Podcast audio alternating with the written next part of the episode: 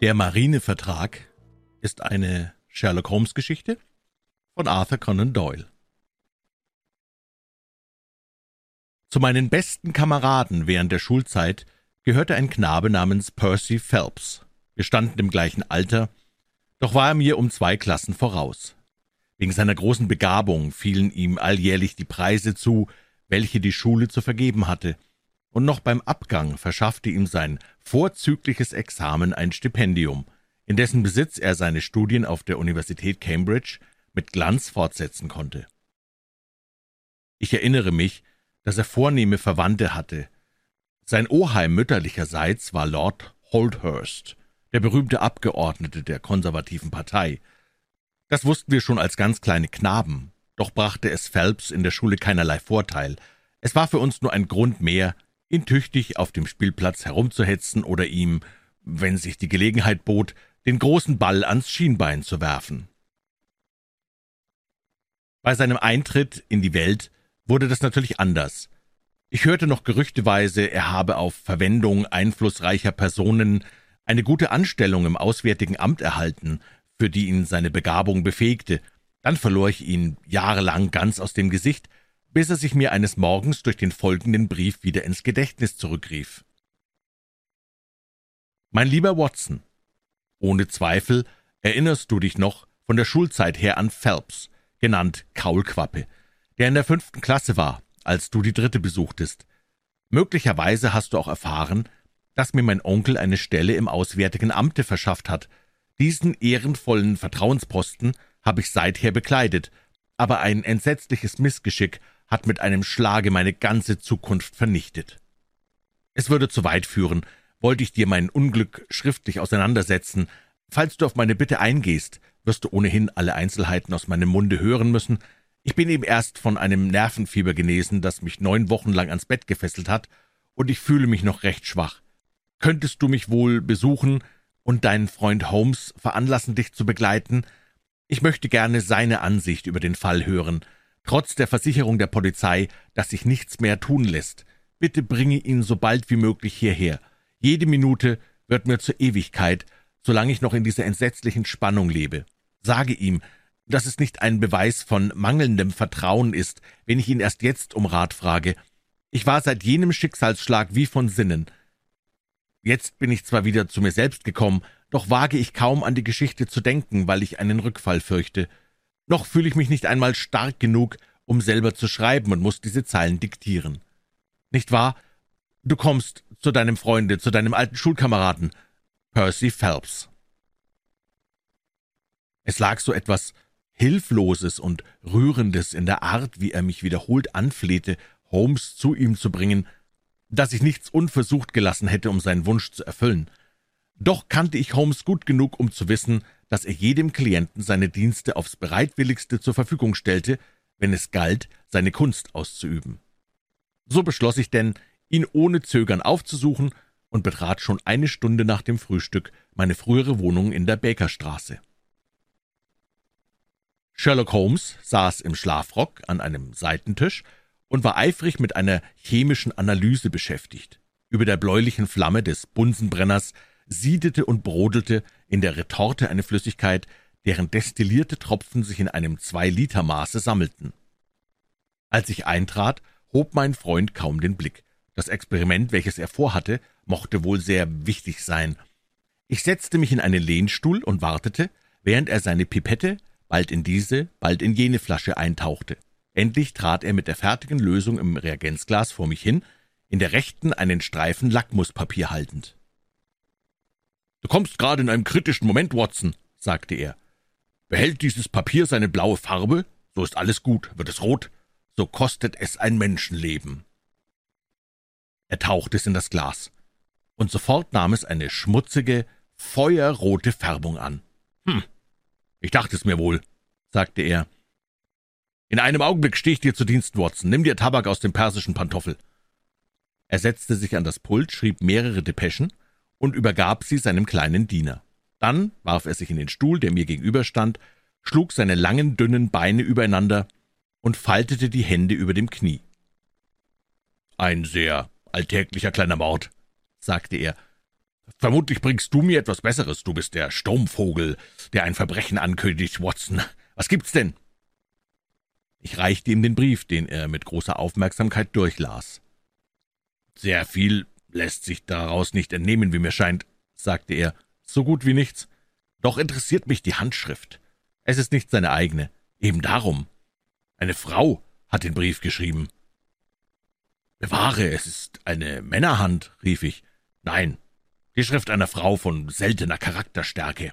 Es ist beim Beginn einer Untersuchung von Wichtigkeit zu wissen, dass der betreffende Klient in naher Beziehung zu einer Person steht, welche hervorragende Gaben besitzt, im guten oder im bösen Sinne.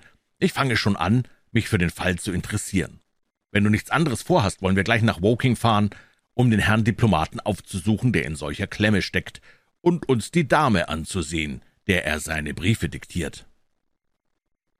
Wir hatten gerade noch Zeit, den Vormittagszug auf der Waterloo Station zu erreichen. Eine etwa einstündige Fahrt brachte uns nach den Fichtenwäldern und dem Heideland von Woking. Briarbray erwies sich als der Name eines Hauses, das inmitten weitläufiger Anlagen in geringer Entfernung vom Bahnhof lag. Als wir unsere Karten abgegeben hatten, wurden wir in ein vornehm ausgestattetes Empfangszimmer geführt, wo uns schon nach kürzester Frist ein etwas wohlbeleibter Mann aufs gastfreundlichste begrüßte. Er mochte eher vierzig als dreißig Jahre alt sein, aber seine roten Pausbacken und munteren Augen gaben ihm das Aussehen eines dicken, durchtriebenen Jungen. »Wie bin ich froh, dass Sie da sind«, sagte er uns die Hände schüttelnd. »Percy hat den ganzen Morgen über immer nur nach Ihnen gefragt. Der Ärmste klammert sich an jeden Strohhalm. Ich soll Sie auch im Namen seiner Eltern willkommen heißen. Schon die bloße Erwähnung der Angelegenheit ist Ihnen äußerst peinlich.« »Wir haben noch gar nichts Näheres darüber gehört«, versetzte Holmes. »Sie selbst sind offenbar kein Mitglied der Familie?« Der Herr sah überrascht auf, dann erwiderte er lachend. »Sie werden wohl das J.H. auf meinem Siegelring bemerkt haben. Ich wollte schon über Ihren Scharfsinn staunen. Mein Name ist Joseph Harrison, und da Percy mit meiner Schwester Anna verlobt ist, zähle ich bald wenigstens zu den angeheirateten Verwandten. Sie werden meine Schwester bei ihm im Zimmer finden. Sie pflegt ihn seit zwei Monaten ohne Rast und Ruhe. Gehen Sie lieber gleich zu ihm. Ich weiß, mit welcher Ungeduld er auf Sie wartet. Das Gemach, in das man uns wies, lag im nämlichen Stockwerke und diente zugleich als Wohn- und Schlafzimmer. Zierlich geordnete Blumen, die auf Gesimsen und hier und da in den Ecken standen, gaben ihm ein freundliches Aussehen. Auf einem Sofa am offenen Fenster, durch das die laue Sommerluft und die Wohlgerüche des Gartens hereinströmten, lag ein junger Mann mit bleichen, eingefallenen Wangen. Ein Mädchen, das neben ihm saß, stand auf, als wir eintraten. »Soll ich fortgehen, Percy?« fragte sie. Er hielt ihre Hand fest, so dass sie bleiben musste, und begrüßte mich herzlich. »Wie geht es dir, Watson?« fragte er. »Du hast dich sehr verändert, das macht der Bart. Mich hattest du wohl auch kaum wiedererkannt. Der Herr ist vermutlich dein berühmter Freund Sherlock Holmes?« Ich stellte ihn mit kurzen Worten vor, und wir setzten uns beide. Der dicke junge Mann hatte sich entfernt, aber seine Schwester nahm neben dem Krankenplatz, der ihre Hand nicht losließ. Sie war eine ungewöhnliche Erscheinung mit den großen, dunklen, italienischen Augen, der schönen Olivenfarbe des Gesichts und der reichen Fülle tiefschwarzen Haares. Nur die Gestalt war etwas zu kurz und gedrungen. Ihre blühenden Farben machten die Blässe und Magerkeit des armen Phelps nur noch auffallender.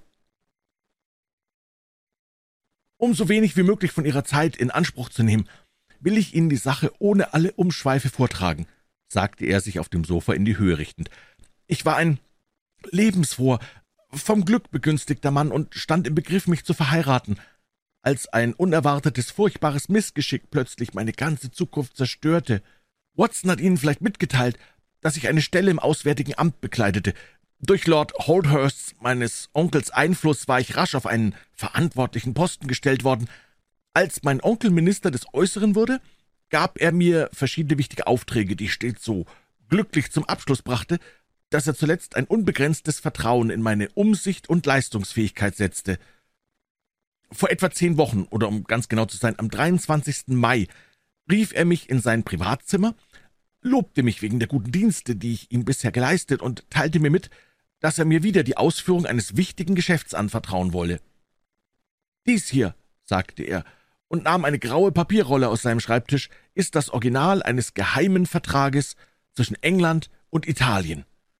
Zu meinem größten Bedauern sind schon Gerüchte über den Inhalt desselben durch die Presse an die Öffentlichkeit gedrungen, und es ist von ungeheurer Wichtigkeit, dass nichts Näheres bekannt wird.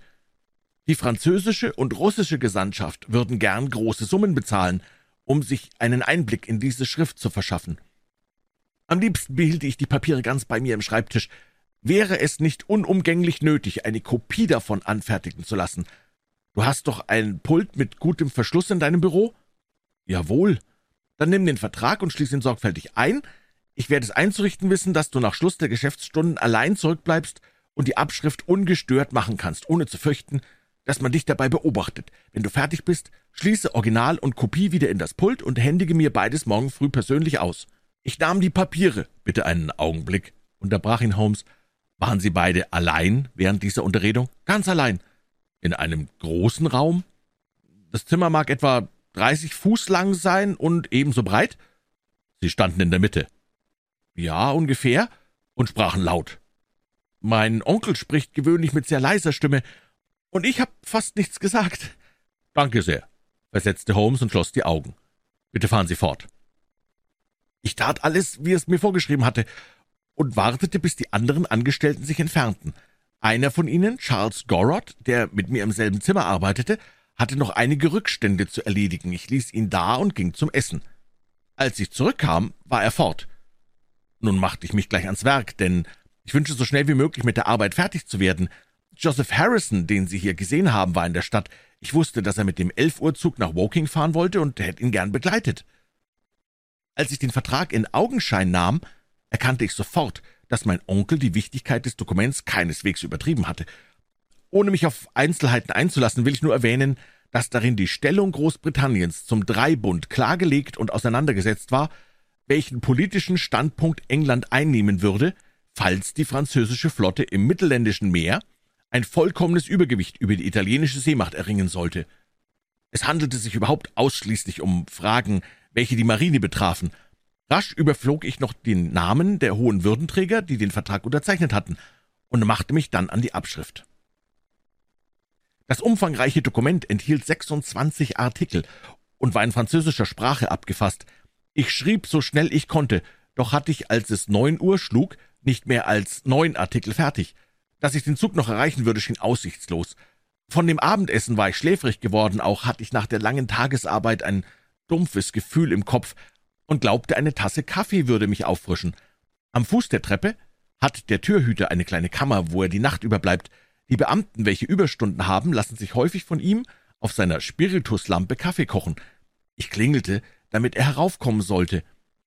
Zu meiner Verwunderung erschien statt seiner eine große ältliche Frau mit groben Gesichtszügen. Sie hatte eine Schürze vor und sagte mir, sie sei des Türhüters Frau und als Putzerin im Hause beschäftigt. So bestellte ich denn meinen Kaffee bei ihr. Ich schrieb noch zwei Artikel ab und wurde immer schläfriger, so dass ich, um mich wach zu halten, ein paar Mal im Zimmer auf und ab ging. Warum nur der Kaffee nicht kam? Ich öffnete die Tür und trat hinaus, um die Ursache der Verzögerung zu ergründen. Aus meinem Arbeitszimmer, das keinen anderen Ausgang hat, führte ein gerader, schwach erleuchteter Korridor bis zu einer gewundenen Treppe, welche unten im Hausflur mündete, an dessen Ende man zur Stube des Türhüters gelangt. Ist man die Treppe zur Hälfte hinuntergegangen, so kommt man an einen Absatz, von dem aus ein zweiter Korridor im rechten Winkel zur Hintertreppe und nach einer Seitentür führt. Dieser Eingang wird nicht nur von der Dienerschaft benutzt, sondern auch von den Angestellten, wenn sie aus der Charlesstraße kommen und ihren Weg abkürzen wollen. Hier ist eine rohe Skizze der ganzen Örtlichkeit. Danke sehr, ich glaube, Ihren Ausführungen gut folgen zu können, sagte Sherlock Holmes. Ich empfehle diesen Punkt Ihrer besonderen Beachtung, er ist von großer Wichtigkeit. Die Treppe hinuntergehend kam ich in den Flur und fand den Türhüter in seiner Kammer fest eingeschlafen. Im Kessel neben ihm kochte das Wasser so stark, dass es bis auf die Diele spritzte. Eben streckte ich die Hand aus, um den Mann aus dem Schlaf zu wecken, als eine Glocke, die über meinem Haupte hing, zu läuten begann und er erschrocken auffuhr. »Ach, Sie sind's, Herr Phelps«, sagte er verwirrt, um sich blickend. »Ich bin heruntergekommen, um zu sehen, ob mein Kaffee fertig ist. Während das Wasser ins Kochen kam, bin ich eingeschlafen.« Er sah mich an und blickte dann mit wachsender Verwunderung nach der Glocke hinauf, die noch immer in zitternder Bewegung war. »Wer hat denn aber geläutet, wenn Sie hier waren, Herr Phelps?« »Geläutet? Was für eine Glocke ist das?« fragte ich. »Die Glocke von Ihrem Büro.« Mir stand das Herz still. Also war jemand dort im Zimmer, wo das kostbare Schriftstück auf dem Tische lag. Wie wahnsinnig stürzte ich die Treppe hinauf und durch den Gang. Kein Mensch war im Korridor, Herr Holmes, kein Mensch war im Büro. Ich fand alles genauso, wie ich es verlassen, nur die mir anvertrauten Papiere waren vom Schreibpult verschwunden, auf dem sie gelegen hatten. Die Abschrift war noch da, aber das Original war fort. Holmes saß aufrecht in seinem Stuhl und rieb sich die Hände. Das Rätsel war so recht nach seinem Herzen, das sah ich wohl. Nun, was taten Sie? murmelte er. Ich wusste sofort, dass der Dieb die Hintertreppe heraufgekommen sein müsse. Auf dem Weg vom Haupteingang her wäre ich ihm natürlich begegnet. Sie sind überzeugt, dass er nicht die ganze Zeit über im Zimmer verborgen war, oder im Korridor, von dem Sie sagten, er sei nur schwach erleuchtet gewesen? Das ist ein Ding der Unmöglichkeit. Weder das Zimmer noch der Korridor bietet das geringste Versteck. Ich danke Ihnen. Bitte fahren Sie fort. Der Türhüter hatte meine entsetzte Miene gesehen und kam hinter mir die Treppe hinauf. Wir liefen nun beide durch den Gang und die steile Stiege hinunter, die nach der Charlesstraße führt. Die Tür unten war nicht verschlossen, wir stießen sie auf und eilten hinaus.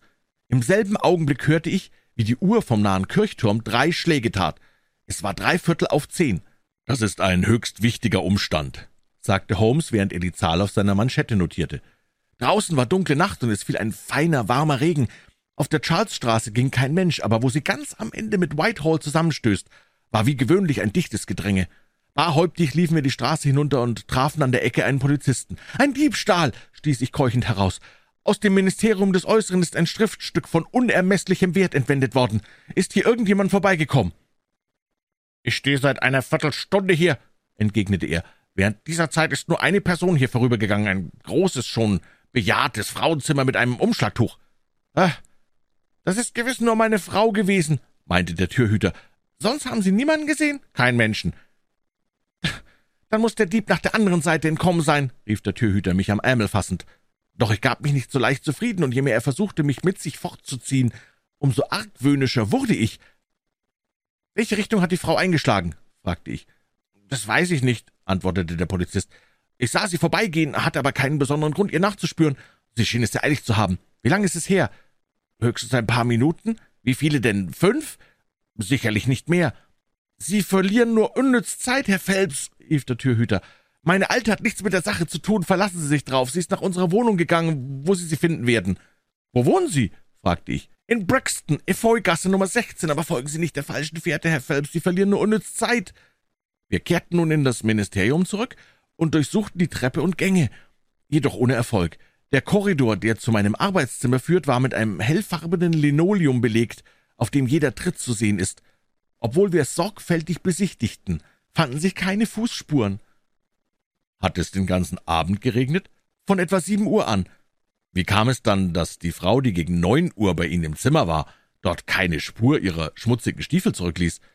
Es ist mir lieb, dass Sie den Umstand erwähnen. Auch mir fiel das damals auf.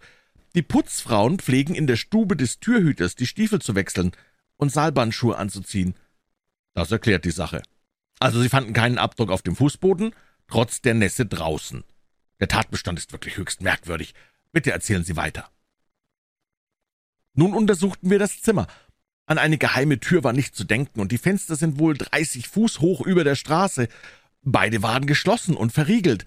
Eine etwaige Falltür ließe sich schon des Teppichs wegen nicht öffnen, und die Decke ist weiß getüncht. Ich möchte meinen Kopf wetten, dass der Dieb, der das Schriftstück gestohlen hat, nur zur Stubentür hereingekommen sein kann. Wie steht's mit dem Kamin? Es ist keiner vorhanden, nur ein Ofen ist da. Die Klingelschnur hängt am Draht rechter Hand von meinem Schreibpult. Wer geläutet hat, muss dicht am Pult gestanden haben, aber warum sollte ein Dieb die Glocke ziehen? Es ist ein ganz unergründliches Geheimnis. Freilich, der Umstand ist verwunderlich.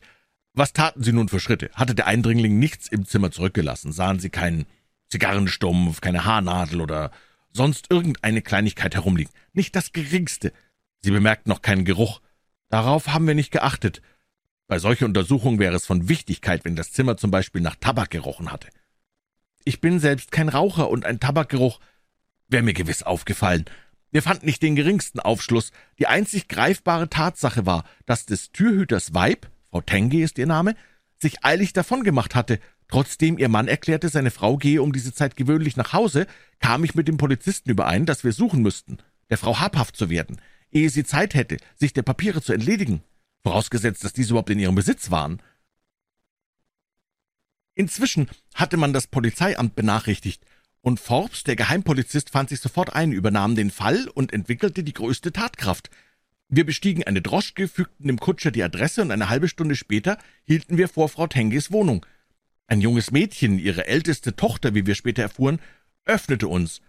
Die Mutter war noch nicht zurück, und wir mussten im Wohnzimmer warten. Etwa zehn Minuten später klopfte es an der Tür, und nun begingen wir einen unverzeihlichen Missgriff. Statt selbst zu öffnen, überließen wir dies dem Mädchen. Mutter, hörten wir sie sagen, drinnen sind zwei Männer, die auf dich warten. Sogleich vernahmen wir eilige Fußtritte im Gang. Forbes stieß die Tür auf, und wir stürzten beide nach dem Hinterzimmer, das als Küche diente. Aber die Frau war schon vor uns da. Sie sah uns mit herausfordernden Blicken an. Plötzlich aber erkannte sie mich, und ihr Gesicht verriet maßloses Erstaunen. Aber das ist ja Herr Phelps aus dem Büro, rief sie. Vor wem sind Sie denn so davongelaufen? Wer glaubten Sie, dass wir waren? fragte mein Gefährte. Die Gerichtsdiener, sagte sie, wir haben mit einem Händler Streit gehabt. Das machen Sie einem anderen weiß, versetzte Forbes. Wir haben allen Grund zu glauben, dass Sie ein wichtiges Schriftstück aus dem Büro mitgenommen haben und es jetzt hier beiseite bringen wollen. Es hilft nichts. Sie müssen mit uns zur Polizei, um sich durchsuchen zu lassen. All ihr Bitten und Widerstreben war umsonst. Wir besichtigten noch die ganze Küche und besonders den Herd genau, um zu sehen, ob sie den Augenblick, als ihr Leinwand nicht benutzt hatte, um die Papiere zu verbrennen, aber wir konnten weder Asche noch Papierfetzen entdecken. Dann fuhren wir beide mit ihr in der Droschke nach dem Polizeiamt, wo sie sogleich einer dazu angestellten Frau übergeben wurde. Ich wartete in wahrer Todesangst, bis diese kam, um Bericht zu erstatten. Von den Papieren hatte sich keine Spur gefunden. Da überkam mich zum ersten Mal das Bewusstsein meiner entsetzlichen Lage mit voller Gewalt. Bisher hatte ich handeln können, und mir war keine Zeit zum Überlegen geblieben. Ich hatte fest darauf gerechnet, den Vertrag auf der Stelle wiederzufinden, was aus mir werden sollte, wenn unsere Bemühungen fehlschlugen. Daran wagte ich nicht zu denken. Doch jetzt ließ mir nichts mehr tun, und ich hatte Muße, mir meine Lage klarzumachen. Sie war fürchterlich.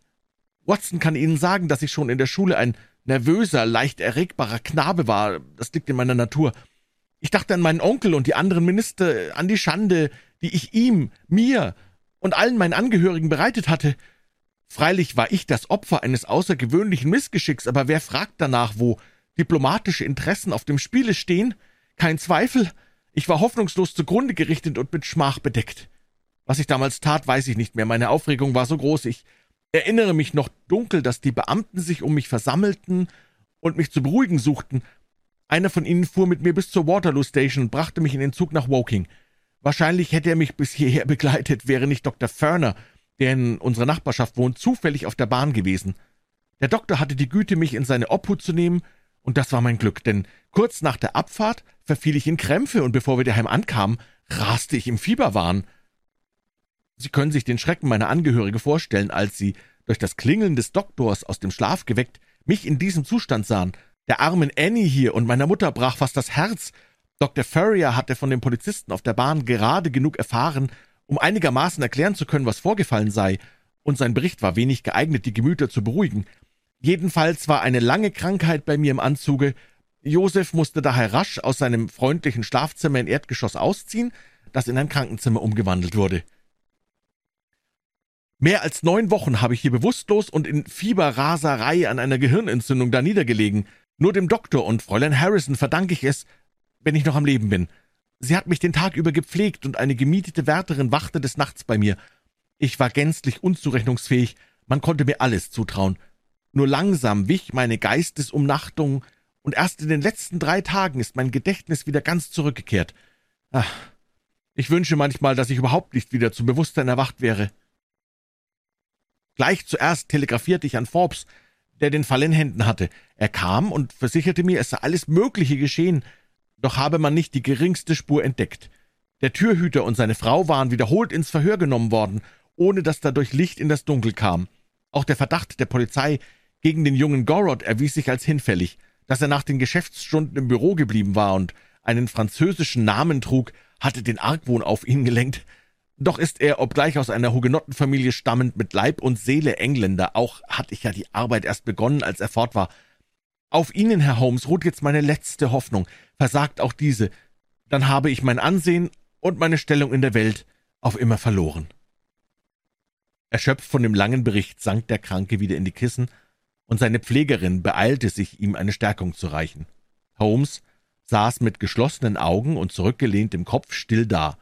Einem Fremden wäre er vielleicht teilnahmslos erschienen, aber ich erkannte an seiner ganzen Haltung, dass er vollständig in den Fall vertieft war. Ihre Angaben sind so ausführlich gewesen, sagte er endlich, dass ich nur noch wenige Fragen zu stellen habe. Ein Umstand erscheint mir jedoch besonders wichtig. Haben Sie irgendjemand mitgeteilt, dass Ihnen diese geheime Arbeit anvertraut war? Keine Menschen. Zum Beispiel auch nicht Fräulein Harrison hier? Nein. Nachdem mir der Auftrag erteilt wurde, bin ich bis zu seiner Ausführung nicht in Woking gewesen. Und es hat sie auch keiner ihrer Angehörigen zufällig besucht. Niemand. Aber ihre Verwandten hätten sich in dem Gebäude zurechtfinden können. Oh ja, sie haben es alle gelegentlich besichtigt. Wenn Sie niemand etwas von dem Vertrag gesagt haben, so sind das natürlich ganz müßige Fragen. Ich habe nicht davon gesprochen. Wissen Sie etwas Näheres über den Türhüter?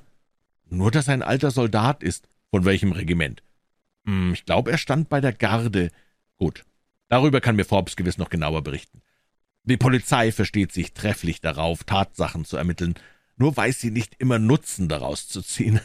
Ach, was für eine schöne Rose, mit diesem Ausrufe ging er an dem Lager des Kranken vorbei und trat ans Fenster, um eine abgeschnittene Moosrose zu betrachten, deren zartes Rot reizend von dem Grün der Blätter abstach.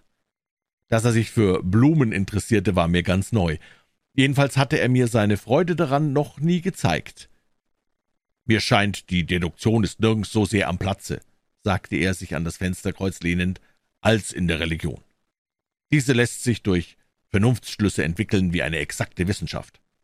Als unsere sicherste Bürgschaft für die Güte der Vorsehung gelten mir die Blumen. Alles andere, unsere Kräfte, unsere Triebe, unsere Nahrung ist zum Leben absolut notwendig, doch diese Rose ist etwas Apartes.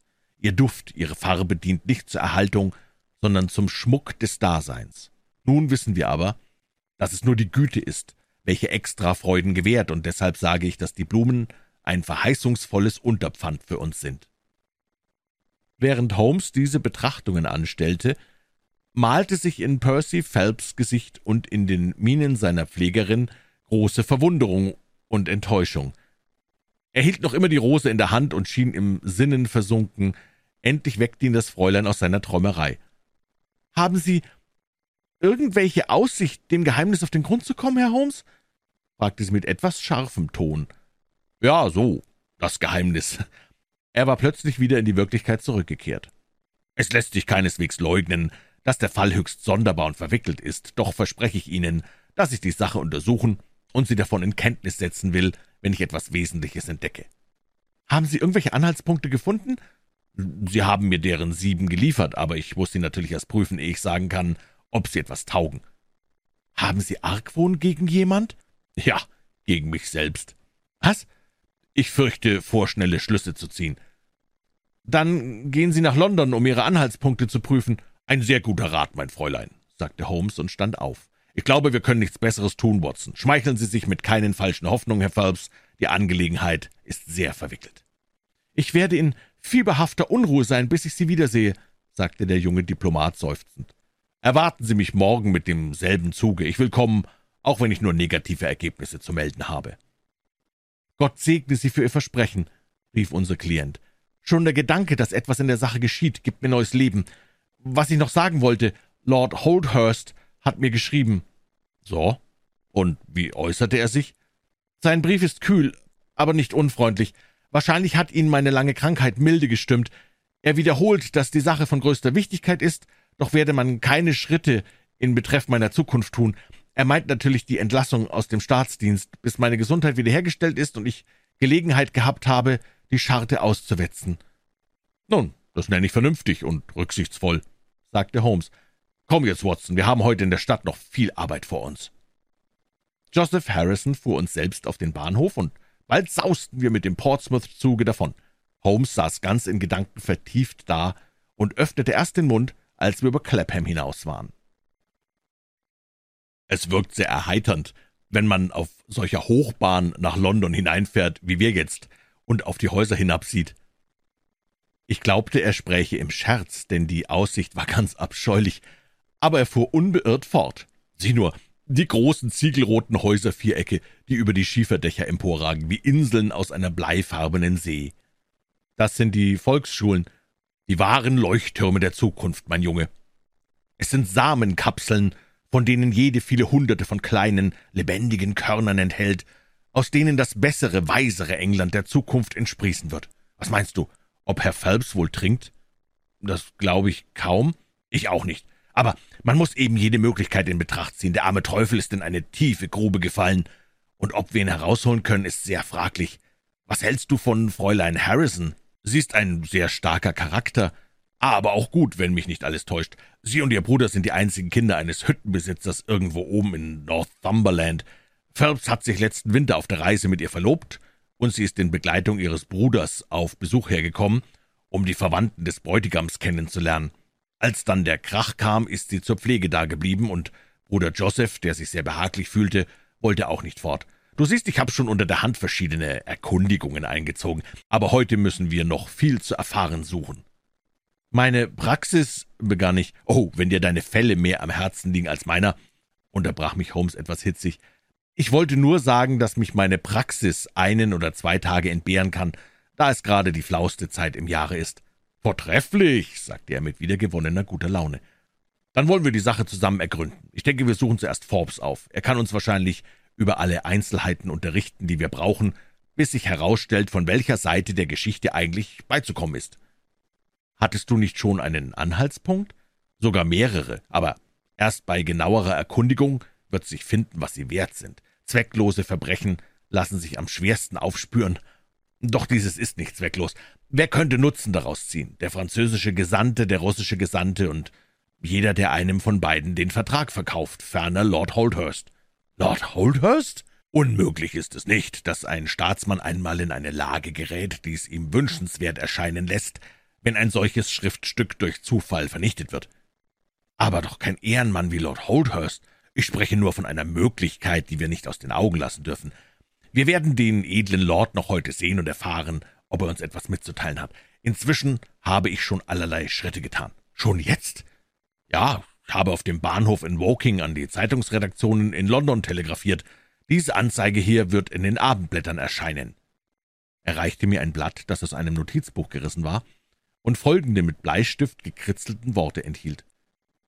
Zehn Pfund Belohnung für Angabe der Nummer derjenigen Droschke, welche einen Fahrgast an der Tür des Ministeriums des Äußeren in der Charlesstraße oder nicht weit davon um dreiviertel auf zehn Uhr am Abend des 23. Mai abgesetzt hat. Näheres Bakerstraße 221b.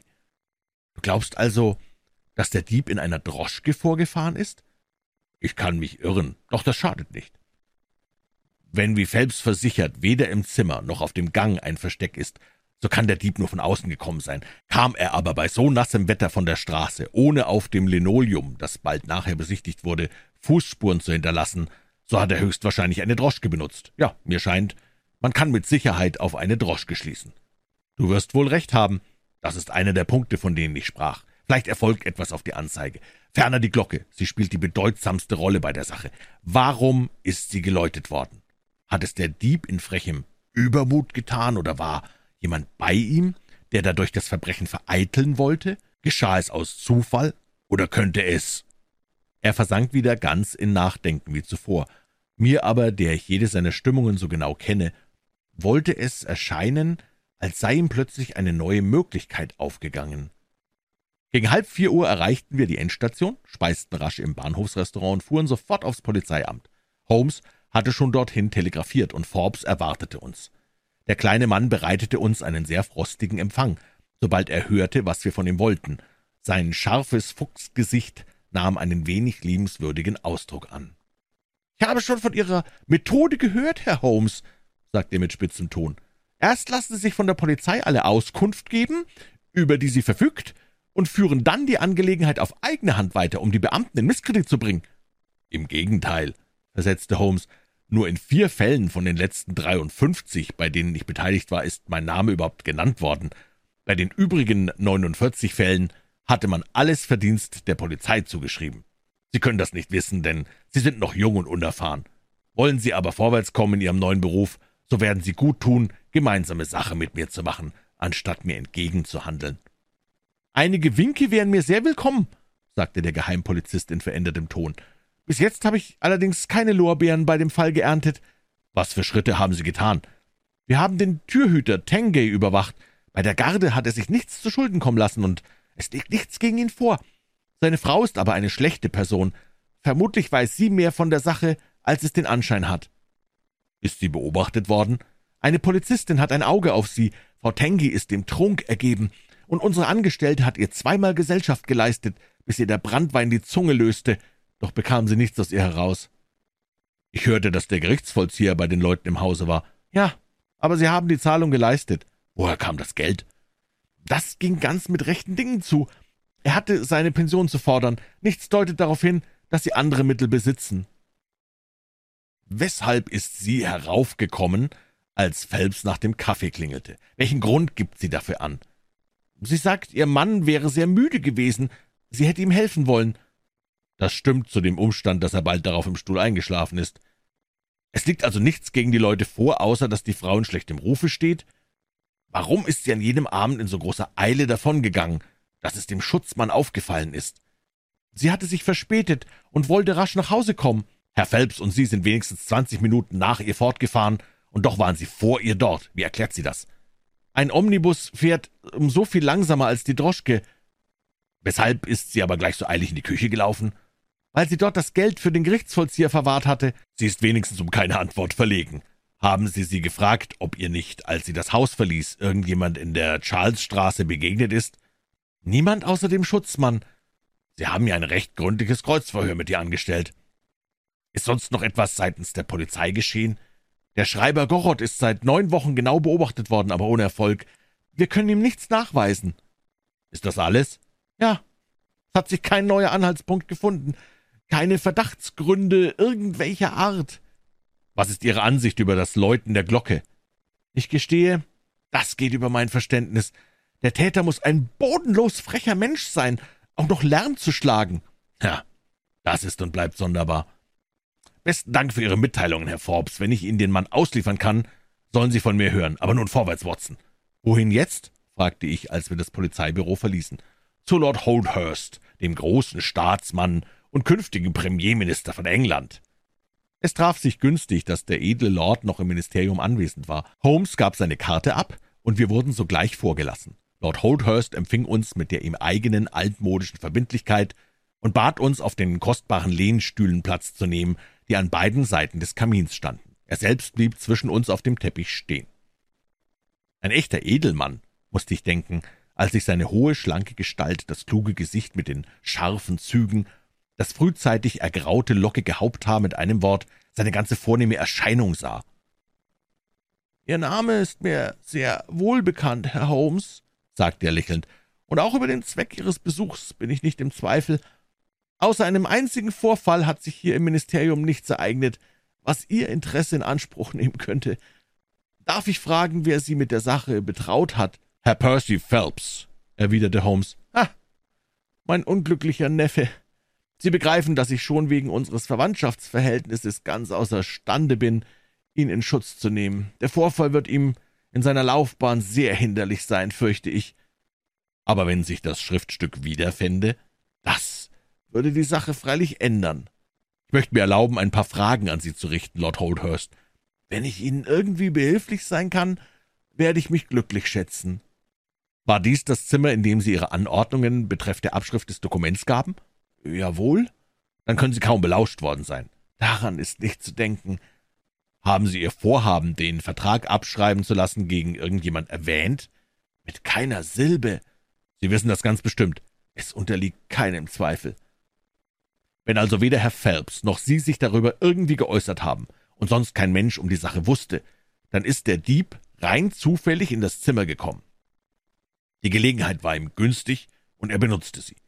Der Staatsmann lächelte. Das liegt außerhalb meines Bereichs. Sie können recht haben. Holmes überlegte einen Augenblick.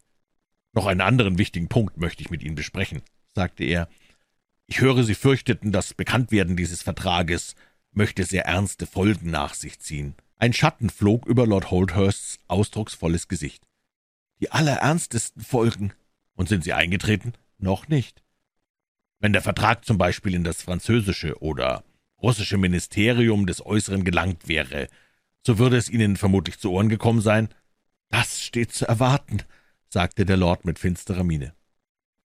Nun, da fast zehn Wochen vergangen sind und keine Aussprache erfolgt ist, so dürfen wir mit Fug und Recht annehmen, dass der Vertrag nicht ausgeliefert worden ist. Holdhurst zuckte die Achseln. Es lässt sich doch kaum denken, Herr Holmes, dass der Dieb den Vertrag gestohlen hat, um ihn bei sich unter Glas und Rahmen aufzuhängen. Vielleicht wartet er noch, um einen besseren Preis zu erzielen. Wenn er noch lange wartet, wird er nur das leere Nachsehen haben.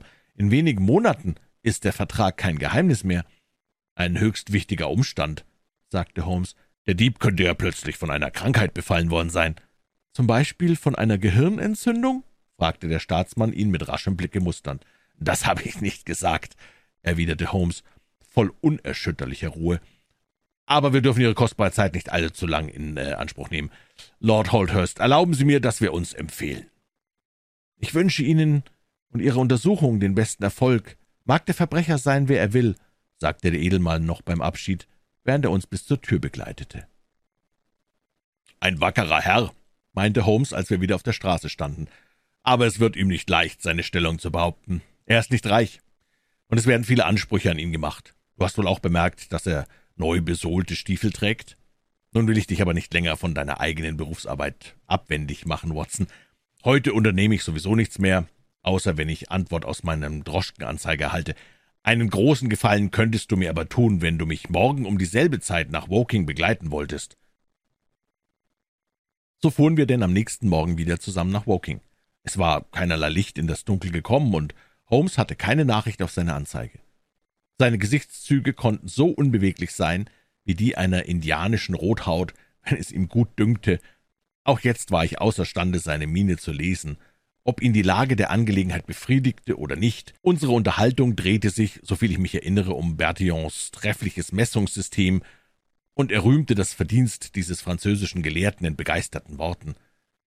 Wir fanden unseren Klienten noch in der Pflege seiner getreuen Wärterin. Er sah jedoch weit besser aus als tags zuvor. Bei unserem Eintritt stand er vom Sofa auf und begrüßte uns lebhaft. »Was bringen Sie mir?« fragte er begierig. »Nur Negatives, wie sich voraussehen ließ«, erwiderte Holmes. »Ich habe Forbes gesprochen, Ihren Oheim besucht und verschiedene Erkundigungen eingezogen, die zu etwas führen könnten.« »Sie haben also nicht den Mut verloren?« »Durchaus nicht.« »Gottlob, dass Sie das sagen«, rief Fräulein Harrison. »Wenn wir nur Geduld behalten und die Hoffnung nicht aufgeben, muss die Wahrheit ja doch zuletzt an den Tag kommen. Wir können Ihnen mehr mitteilen als Sie uns«, meinte Phelps, der wieder auf seinem Lager Platz genommen hatte. »So, das ist mir lieb. Ich habe heute Nacht ein Abenteuer erlebt, das recht schlimm hätte ausfallen können.« Seine Miene wurde sehr ernst, und in seinen Augen war förmliche Angst zu lesen. »Wissen Sie«, fuhr er fort, »ich fange wirklich an zu glauben, dass ich der Zielpunkt einer gefährlichen Verschwörung bin. Nicht genug, dass man mir die Ehre abgeschnitten hat, jetzt trachtet man mir auch nach dem Leben.« »Wahrhaftig?« rief Holmes. »Es klingt unglaublich. Meines Wissens habe ich auf der Welt keinen Feind. Aber nach der Erfahrung der letzten Nacht muss ich's wirklich annehmen.« »Oh, bitte erzählen Sie.« »Das will ich. Doch müssen Sie vor allem wissen, dass ich letzte Nacht zum ersten Mal keine Wärterin bei mir im Zimmer hatte. Ich fühlte mich so viel wohler, dass ich glaubte, sie nicht mehr zu brauchen. Doch ließ ich mein Nachtlicht brennen. Gegen zwei Uhr morgens lag ich eben in leichtem Schlummer, als ein schwaches Geräusch mich weckte. Es klang, als ob eine Maus am Holzwerk nage. Eine Weile lag ich da und horchte, dann wurde der Ton lauter, und vom Fenster her kam ein scharfes, metallisches Klirren. Entsetzt fuhr ich empor. Was das Geräusch zu bedeuten hatte, war jetzt klar. Die schwächeren Töne rührten von einem Werkzeug her, das in den Schlitz zwischen die Fensterläden hineingepresst wurde, und dann hatte sich der Riegel in die Höhe geschoben. Nun blieb etwa zehn Minuten alles still, als warte der draußen Stehende, ob der Lärm mich aufgeweckt habe. Dann vernahm ich ein leises Knarren, und das Fenster ward vorsichtig geöffnet. Länger ertrug ich die Spannung nicht. Meine Nerven sind noch nicht so stark wie früher. Ich sprang aus dem Bett und stieß den Laden auf. Ein Mann kauerte vor dem Fenster. Ich konnte nur wenig von ihm sehen, denn er floh davon wie der Blitz. Er war ganz in einen Mantel gewickelt, der den unteren Teil seines Gesichts verhüllte. Eins nur weiß ich mit Bestimmtheit, nämlich, dass er eine Waffe in der Hand trug. Wahrscheinlich ein langes Messer. Ich sah deutlich die funkelnde Klinge, als er sich zur Flucht wandte. Das ist ja höchst interessant, sagte Holmes. Und was taten Sie dann? Wäre ich stärker gewesen, so würde ich ihm durch das offene Fenster nachgesprungen sein. So aber musste ich mich begnügen, das Haus wach zu klingeln.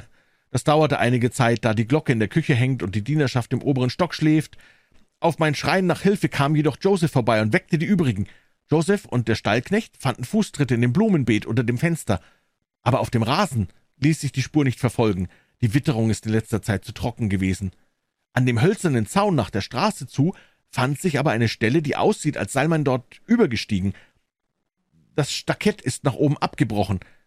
Noch habe ich der Ortspolizei keine Anzeige gemacht, da ich es für besser hielt, erst Ihre Ansicht zu hören. Die Erzählung unseres Klienten schien auf Sherlock Holmes einen großen Eindruck zu machen. Er stand von seinem Sitz auf und ging in starker Erregung im Zimmer hin und her. Ein Unglück kommt selten allein, sagte Phelps lächelnd obgleich man ihm wohl ansehen konnte, dass der nächtliche Überfall ihn stark mitgenommen hatte. »Das trifft bei Ihnen wirklich zu«, meinte Holmes. »Wären Sie wohl imstande, mit mir um das Haus herumzugehen?« »Oh ja, etwas Sonnenschein würde mir gut tun. Joseph wird uns begleiten.« »Auch ich will mitgehen«, sagte Fräulein Harrison. »Ich fürchte, das kann ich nicht gestatten«, versetzte Holmes kopfschüttelnd. »Bitte bleiben Sie hier sitzen, gerade wo Sie sind.« Die junge Dame nahm mit etwas unzufriedener Miene ihren Platz wieder ein. Ihr Bruder gesellte sich jedoch zu uns, und wir vier gingen miteinander um den Rasenplatz vor dem Fenster des jungen Diplomaten. Die Fußspuren auf dem Blumenbeet waren ganz undeutlich und verwischt. Holmes beugte sich einen Augenblick nieder, um sie zu betrachten, richtete sich aber gleich wieder achselzuckend empor. »Daraus könnte wohl niemand klug werden«, sagte er. »Lassen Sie uns um das Haus herumgehen und überlegen, warum der Einbrecher gerade dieses Zimmer gewählt hat. Die größeren Fenster im Wohnzimmer und Speisezimmer wären doch besser für seine Zwecke gewesen. Aber sie sind sichtbarer von der Straße aus, warf Joseph Harrison ein. Ja, so natürlich. Die Tür dort hätte er aber aufbrechen können. Wohin führt sie? Es ist die Hintertür für Lieferanten und Dienerschaft. Nachts wird sie regelmäßig verschlossen. Ist schon früher hier einmal eingebrochen worden? Nein, nie, antwortete Phelps. Haben Sie viel Silberzeug im Hause oder andere Kostbarkeiten? Von denen die Diebe angelockt werden? Keine Wertgegenstände. Holmes schlenderte mit den Händen in den Taschen um das Haus herum. Er trug ein nachlässiges Wesen zur Schau, das ihm sonst fremd war. Sie sollen ja den Platz gefunden haben, wo der Kerl über den Zaun gestiegen ist, wandte er sich an Joseph Harrison. Wir wollen uns das doch mal ansehen. Der junge Mann führte uns an eine Stelle, wo der obere Teil des Stuckets abgebrochen war. Ein Stück davon hing noch herunter. Holmes brach es ab und untersuchte es prüfend. Glauben Sie, dass das vergangene Nacht geschehen ist? Mir scheint, es ist ein alter Schaden. Das kann wohl sein. Auch sieht man drüben keine Spur, dass jemand über den Zaun gesprungen ist. Nein, das wird uns wenig helfen. Lassen Sie uns jetzt in das Haus zurückgehen und die Angelegenheit miteinander besprechen. Percy Phelps ging sehr langsam, auf den Arm seines künftigen Schwagers gelehnt, während ich mit Holmes rasch über den Rasen schritt, so dass wir vor dem offenen Fenster des Schlafzimmers standen, ehe noch die anderen in unserer Nähe kamen. Fräulein Harrison, sagte Holmes sehr eindringlich und mit großem Nachdruck, Sie müssen den ganzen Tag über bleiben, wo Sie sind. Lassen Sie sich durch nichts von der Stelle vertreiben. Es ist von allerhöchster Wichtigkeit. Gewiss, wenn Sie's wünschen, Herr Holmes, erwiderte das Fräulein verwundert. Wenn Sie zu Bette gehen, bitte ich Sie, die Tür von außen zu verschließen und den Schlüssel mitzunehmen. Geben Sie mir Wort drauf. Aber Percy, er fährt mit uns nach London. Und ich soll bleiben? Ja, um seinetwillen. Sie leisten ihm einen Dienst. Rasch versprechen Sie es mir. Sie nickte zustimmend, gerade als die beiden anderen herankamen. »Warum sitzt du hier und fängst Grillen, Annie? Komm mal raus in den Sonnenschein«, rief ihr Bruder. »Nein, danke, Joseph. Ich habe etwas Kopfweh und die Kühle und Ruhe hier im Zimmer ist mir eine Wohltat.« »Was würden Sie jetzt vorschlagen, Herr Holmes?« fragte unser Klient. »Wir dürfen über diesen untergeordneten Fall die Hauptsache nicht aus den Augen lassen. Es wäre mir eine große Hilfe, wenn Sie mit uns nach London kommen könnten.« »Sofort?« »Ja, das heißt, so rasch es sich einrichten lässt etwa in einer Stunde. Ich fühle mich stark genug dazu, wenn ich Ihnen wirklich nützen kann? Ohne allen Zweifel. Vielleicht möchten Sie, dass ich über Nacht dort bleibe? Das wollte ich Ihnen gerade vorschlagen. Wenn dann mein Freund seinen nächtlichen Besuch wiederholen will, findet er den Vogel ausgeflogen. Wir geben uns ganz in Ihre Hände, Herr Holmes. Sie brauchen nur zu sagen, was geschehen soll. Wünschen Sie vielleicht, dass Joseph mitkommt, um für mich zu sorgen? Oh nein, mein Freund Watson ist Arzt, wie Sie wissen, und wird sich Ihrer annehmen. Wenn es Ihnen recht ist, frühstücken wir erst hier und fahren dann alle drei zusammen nach der Stadt.« Alles wurde eingerichtet, wie er es wollte. Fräulein Harrison erschien nicht bei der Mahlzeit. Sie durfte ja nach Holmes' Anordnung das Zimmer nicht verlassen. Was der Zweck von allen diesen Veranstaltungen war, begriff ich nicht. Ich konnte mir nur denken, dass mein Freund die junge Dame von Phelps trennen wollte, der voll Freude über seine wiederkehrende Gesundheit und Tatkraft mit uns im Esszimmer frühstückte. Die größte Überraschung erwartete uns indessen noch, als Holmes mit auf den Bahnhof ging, uns beim Einsteigen in den Zug behilflich war und dann ruhig erklärte, er habe nicht die Absicht, Woking zu verlassen. Ehe ich fortgehe, muss ich erst noch über einige Kleinigkeiten ins Reine kommen, sagte er. In gewisser Hinsicht wird mir das durch Ihre Abwesenheit erleichtert, Herr Phelps. Du tust mir wohl den Gefallen, Watson, sobald ihr in London angekommen seid, mit unserem Freunde nach der Bakerstraße zu fahren und bei ihm zu bleiben, bis ich zu euch komme. Es trifft sich gut, dass ihr alte Schulkameraden seid und mancherlei Erinnerungen zu besprechen haben werdet. Herr Phelps kann in deinem ehemaligen Zimmer schlafen, und morgen werde ich mich rechtzeitig zum Frühstück einstellen. Um acht Uhr ist der Zug auf der Waterloo Station. Aber was wird denn dann aus unseren Nachforschungen in London? fragte Phelps betrübt. Die können wir morgen vornehmen. Ich glaube, dass ich im Augenblick hier von größerem Nutzen bin. Sagen Sie bitte in Briarbray, dass ich hoffe, morgen Abend wieder daheim zu sein, rief Phelps, als sich der Zug schon in Bewegung setzte. Ich werde schwerlich in Briarbray vorsprechen, gab Holmes zurück und winkte uns noch ein Lebewohl zu, als wir zum Bahnhof hinausfuhren. Wir besprachen diese neue Wendung der Dinge miteinander. Phelps und ich kamen aber zu keinem befriedigenden Ergebnis. Er wird wohl dem nächtlichen Einbrecher nachspüren wollen, meinte Phelps. Ich meinerseits glaube nicht, dass es ein gewöhnlicher Dieb war. Wie denkst du dir denn den Zusammenhang? Meiner treu, schreib es meinem schwachen Nerven zu, wenn du willst, aber ich bin überzeugt, dass eine tief angelegte politische Intrige im Werke ist und dass die Verschwörer mir aus irgendeinem Grunde, der über mein Verständnis geht, nach dem Leben trachten. Die Behauptung klingt anmaßend und abgeschmackt, aber Betrachte einmal die Tatsachen. Weshalb sollte ein Dieb versuchen, in ein Schlafzimmer einzusteigen, wo er auf keine Beute hoffen darf? Und wozu trug er das Dolchmesser in der Hand? War es denn nicht ein Stemmeisen, um damit einzubrechen? Nein, nein, ich habe die Klinge blitzen sehen. Wer sollte dich aber mit solcher Feindseligkeit verfolgen? Ja, das ist mir ein Rätsel. Möglich, dass Holmes deine Ansicht teilt. Es würde sein Verfahren erklären.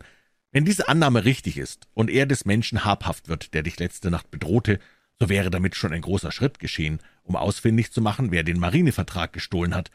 Dass du zwei Feinde haben solltest, von denen dich der eine bestiehlt, während der andere dir nach dem Leben trachtet, lässt sich schwerlich annehmen. Aber Herr Holmes versicherte ja, er ginge nicht nach Briarbray. Ich kenne ihn schon seit geraumer Zeit, sagte ich, und weiß, dass er nichts ohne guten Grund tut. Unsere Unterhaltung drehte sich nun um andere Dinge. Phelps fühlte sich noch recht schwach, und nach der langen Krankheit und sein Missgeschick machte ihn reizbar und ungeduldig. Vergebens bemühte ich mich, ihn für meine Erlebnisse in Afghanistan und Indien zu interessieren oder allerlei soziale Fragen mit ihm zu besprechen. Er ließ sich nicht zerstreuen und auf andere Gedanken bringen, sondern kam immer wieder auf den gestohlenen Vertrag zurück. Was wohl Holmes jetzt täte, welche Maßregeln Lord Holdhurst ergreifen werde, was uns der nächste Morgen bringen könne, diese und ähnliche Fragen beschäftigten ihn ohne Unterlass. Im weiteren Verlauf des Abends nahm seine Erregung in peinlichem Grade zu. »Du meinst also, man kann sich fest auf Holmes verlassen?« fragte er.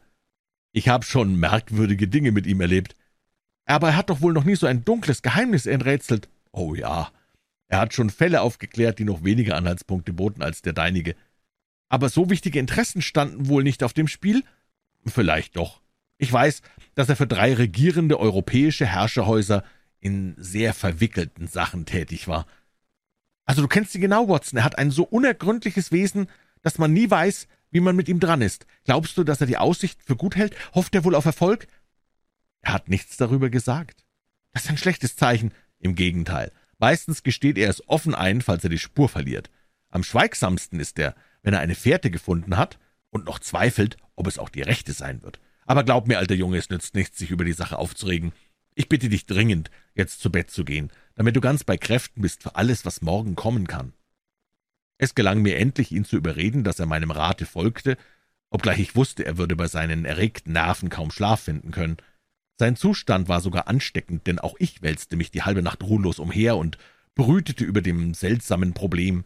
Wozu war Holmes in Woking geblieben? Warum hatte er Fräulein Harrison gebeten, den ganzen Tag über das Krankenzimmer nicht zu verlassen. Weshalb war ihm so viel daran gelegen, dass man in Briarbray nichts von seiner Anwesenheit wusste? Ich zermarterte mein Gehirn, bis ich endlich über dem Bemühen, eine Erklärung zu finden, welche Antwort auf alle diese Fragen gab, in Schlaf versank. Es war sieben Uhr, als ich erwachte, und ich eilte sofort zu Phelps, den ich sehr matt und angegriffen fand, nach der durchwachten Nacht. Seine erste Frage war, ob Holmes schon da sei. Er wird zu der versprochenen Zeit kommen, sagte ich, keinen Augenblick früher oder später.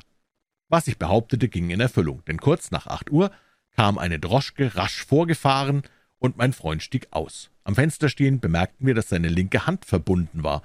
Auch sah er sehr bleich und ernsthaft aus. Er trat ins Haus, doch dauerte es eine Weile, bis er die Treppe heraufkam. »Ganz wie ein Besiegter«, klagte Phelps. Ich musste ihm recht geben. »Wahrscheinlich werden wir doch noch suchen müssen, die Sache hier in der Stadt zu erforschen«, äußerte ich. Phelps seufzte schwer. »Ich weiß nicht, weshalb«, sagte er, »aber ich hatte so große Hoffnung auf seine Rückkehr gebaut. Übrigens trug er gestern die Hand noch nicht in der Binde, es muss also etwas geschehen sein.« »Du bist doch nicht verwundet, Holmes?« fragte ich, als mein Freund eintrat. »Unsinn, nur eine Schramme. Meine eigene Ungeschicklichkeit ist schuld daran«, versetzte er und nickte uns seinen Morgengruß zu. »Das muss ich sagen, Herr Phelps, Ihre Sache ist eine der dunkelsten, die ich je unter den Händen gehabt habe.« »Ich fürchtete gleich, sie würde über ihre Kräfte gehen. Jedenfalls ein merkwürdiges Erlebnis. Deine Binde lässt uns auf ein Abenteuer schließen. Willst du uns nicht sagen, was dir zugestoßen ist? Nach dem Frühstück, mein lieber Watson. Vergiss nicht, dass ich heute früh schon dreißig Meilen weit in der frischen Luft von Surrey gefahren bin. Ist etwa eine Antwort auf meine Droschkenanzeige gekommen? Nein? Ah, nun, man kann auch nicht immer den Nagel auf den Kopf treffen. Der Tisch war schon gedeckt, und eben wollte ich klingeln, als Frau Hudson mit Tee und Kaffee hereinkam. Einige Minuten später brachte sie ein paar zugedeckte Schüsseln, und wir nahmen am Tische Platz. Holmes hungrig wie ein Rabe, ich sehr gespannt und Phelps in der düsteren Stimmung. »Frau Hudson hat sich selbst übertroffen«, sagte Holmes, den Deckel von einem Hühnerfrikassee abhebend. »Ihre Küche ist zwar beschränkt, aber sie weiß doch, was zu einem guten Frühstück gehört. Was hast du da, Watson?« »Schinken und Eier«, antwortete ich. »So, soll ich Ihnen vorlegen, Herr Phelps, oder wollen Sie selbst zu lang?« »Danke, ich kann nichts essen«, erwiderte er. »Ach was, versuchen Sie es einmal mit der Schüssel, die vor Ihnen steht. Nein, ich muss wirklich danken.« »Nun, sagte Holmes mit listigem Augenblinzeln. »Dann darf ich Sie wohl bitten, mir etwas davon zu geben?« Phelps hob den Deckel in die Höhe, stieß einen Schrei aus und starrte mit kreideweißem Gesicht die Schüssel an. Mitten darauf lag eine Rolle von blau-grauem Papier. Er griff danach, verschlang sie mit den Augen, drückte sie an sein Herz, tanzte damit im Zimmer herum und jubelte laut vor Entzücken. Dann sank er in den Lehnstuhl zurück und war so erschöpft und matt vor Gemütsbewegung, dass wir ihm ein paar Löffel Brandwein einflößen mussten, damit er nur nicht in Ohnmacht fiele. »Nur ruhig, ruhig«, sagte Holmes, der ihm auf die Schulter klopfte. »Es war recht schlecht von mir, Sie so damit zu überraschen, aber Watson wird Ihnen sagen, dass ich nie widerstehen kann, wenn es sich um eine dramatische Wirkung handelt.« Phelps ergriff seine Hand, die er gerührt an die Lippen führte. »Gottes Segen über Sie!« rief er. »Sie haben meine Ehre gerettet!« »Meine eigene Ehre stand ja auch auf dem Spiel«, erwiderte Holmes. Mir ist ein Misserfolg gerade so empfindlich wie Ihnen ein Pflichtversäumnis.« Phelps barg das kostbare Schriftstück in seiner inneren Rocktasche. »Ich finde es grausam, Sie noch länger beim Frühstück zu stören«, sagte er. »Und doch vergehe ich fast vor Ungeduld zu erfahren, wo das Papier war und wie Sie es entdeckt haben.« Mein Freund goss rasch eine Tasse Kaffee hinunter und machte sich über die Eier und den Schinken her. Dann stand er auf, zündete seine Pfeife an und nahm im Lehnstuhl Platz. »Ich will euch sagen, was ich zuerst tat und wie alles nachher ausgefallen ist, begann er. Nachdem euer Zug fort war, machte ich einen wunderhübschen Spaziergang in der reizenden Umgebung bis zu dem Dörfchen Ripley, wo ich im Wirtshaus Tee trank und mir in weiser Vorsicht die Weinflasche füllen und ein paar belegte Brötchen einwickeln ließ. Bis zum Abend blieb ich dort und ging dann nach Woking zurück. Bald nach Sonnenuntergang befand ich mich auf der Landstraße bei Briarbrae. Die Straße ist wohl nie sehr besucht, doch wartete ich, bis sie ganz menschenleer war, und kletterte dann über den Zaun in den Garten. »War denn das Tor nicht offen?« fragte Phelps verwundert. »Freilich, aber ich habe in diesen Dingen meinen eigenen Geschmack. Ich wählte die Stelle, wo die drei Tannen stehen, und in ihrem Schutz gelangte ich hinüber, ohne dass mich jemand vom Hause her sehen konnte. Ich kauerte mich drinnen unter die Büsche und kroch von einem zum anderen. Die Knie meiner Beinkleider können davon Zeugnis geben, bis ich das Rhododendrongebüsch, ihrem Schlafzimmerfenster gegenüber, erreicht hatte. Na, da legte ich mich auf die Erde und wartete der Dinge, die da kommen sollten. Der Vorhang in ihrem Zimmer war nicht geschlossen, und ich konnte Fräulein Harrison sehen, die lesend am Tische saß. Um ein Viertel auf elf klappte sie ihr Buch zu und zog sich zurück. Ich hörte sie die Tür zumachen und war überzeugt, dass sie den Schlüssel im Schloss umgedreht und zu sich gesteckt hatte. »Den Schlüssel?« fragte Phelps. »Ja, ich hatte das Fräulein gebeten, die Tür von außen zu verschließen und den Schlüssel mitzunehmen, wenn sie zu Bett ging. Sie hatte alle meine Anordnungen aufs pünktlichste ausgeführt. Ohne ihre Hilfe würden Sie jetzt schwerlich das Schriftstück in der Rocktasche haben.« Sie entfernte sich, die Lichter im Hause erloschen, und ich blieb in dem Gebüsch auf der Erde liegen. Die Luft war warm, aber die Nachtwache doch recht ermüdend. Natürlich empfand ich auch eine Art Aufregung dabei, wie sie der Jäger fühlt, der am Waldbach liegt und auf das Hochwild lauert. Die Kirchenuhr in Woking schlug die Viertelstunden an, und ich glaubte mehr als einmal, sie müsse stehen geblieben sein. Endlich gegen zwei Uhr morgens hörte ich plötzlich, dass ein Riegel leise fortgezogen wurde und ein Schlüssel im Schloss klirrte. Gleich darauf öffnete sich die Hintertür, und Herr Joseph Harrison trat in den Mondschein heraus. »Was, Joseph?« rief Phelps. Er war barhäuptig, hatte aber einen schwarzen Mantel übergeworfen, mit dem er sein Gesicht augenblicklich verhüllen konnte, wenn Lärm entstand. Er schlich auf den Fußspitzen an der Mauer hin, und als er das Fenster erreichte, steckte er ein Messer mit langer Klinge unter den Fensterrahmen, schob den Riegel zurück und stieß das Fenster in die Höhe. Dann bohrte er das Messer durch einen langen Spalt im inneren Laden, hob die Querstange ab und öffnete ihn. Von der Stelle aus, wo ich lag, konnte ich allen seinen Bewegungen folgen und das ganze Zimmer übersehen. Er zündete drinnen die beiden Lichter auf dem Kaminsims an und begann, die Ecke des Teppichs neben der Tür aufzuheben. Dann bückte er sich und nahm ein viereckiges Stück der Diele heraus, das wohl beim Legen der Gasröhren nicht befestigt worden war, um etwaige Ausbesserungen zu erleichtern. Der Anschluss des Rohrs nach der Küche zu musste dort sein.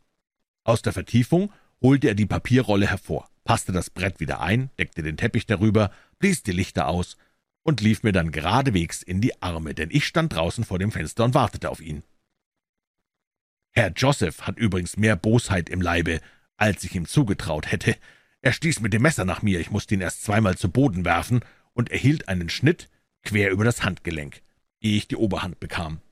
Das eine Auge, mit dem er noch sehen konnte, als wir zwei miteinander fertig waren, funkelte zwar vor Mordlust, aber er nahm doch Vernunft an und lieferte mir das Schriftstück aus. Sobald ich es hatte, ließ ich den Mann laufen, doch versäumte ich es nicht, die Geschichte gleich heute früh ausführlich an Forbes zu telegrafieren. Wenn er sich sehr beeilt, kann er den Vogel noch fangen. Findet er aber, wie ich vermute, das Nest bereits leer, so ist das umso besser für die Regierung. Lord Holdhurst und Percy Phelps werden es wahrscheinlich lieber sehen, wenn die ganze Sache niemals vor das Polizeigericht kommt. »Großer Gott!« stieß unser Klient keuchend hervor. »Ist es denn möglich, dass während der langen, entsetzlichen zehn Wochen voll namenloser Angst die gestohlenen Papiere bei mir im Zimmer gelegen haben?« »Ganz recht, so war es.« »Und, und Joseph, ein, ein Dieb und ein Bösewicht?« »Joseph ist allerdings ein versteckterer und gefährlicherer Charakter, als man nach seinem Äußeren denken sollte.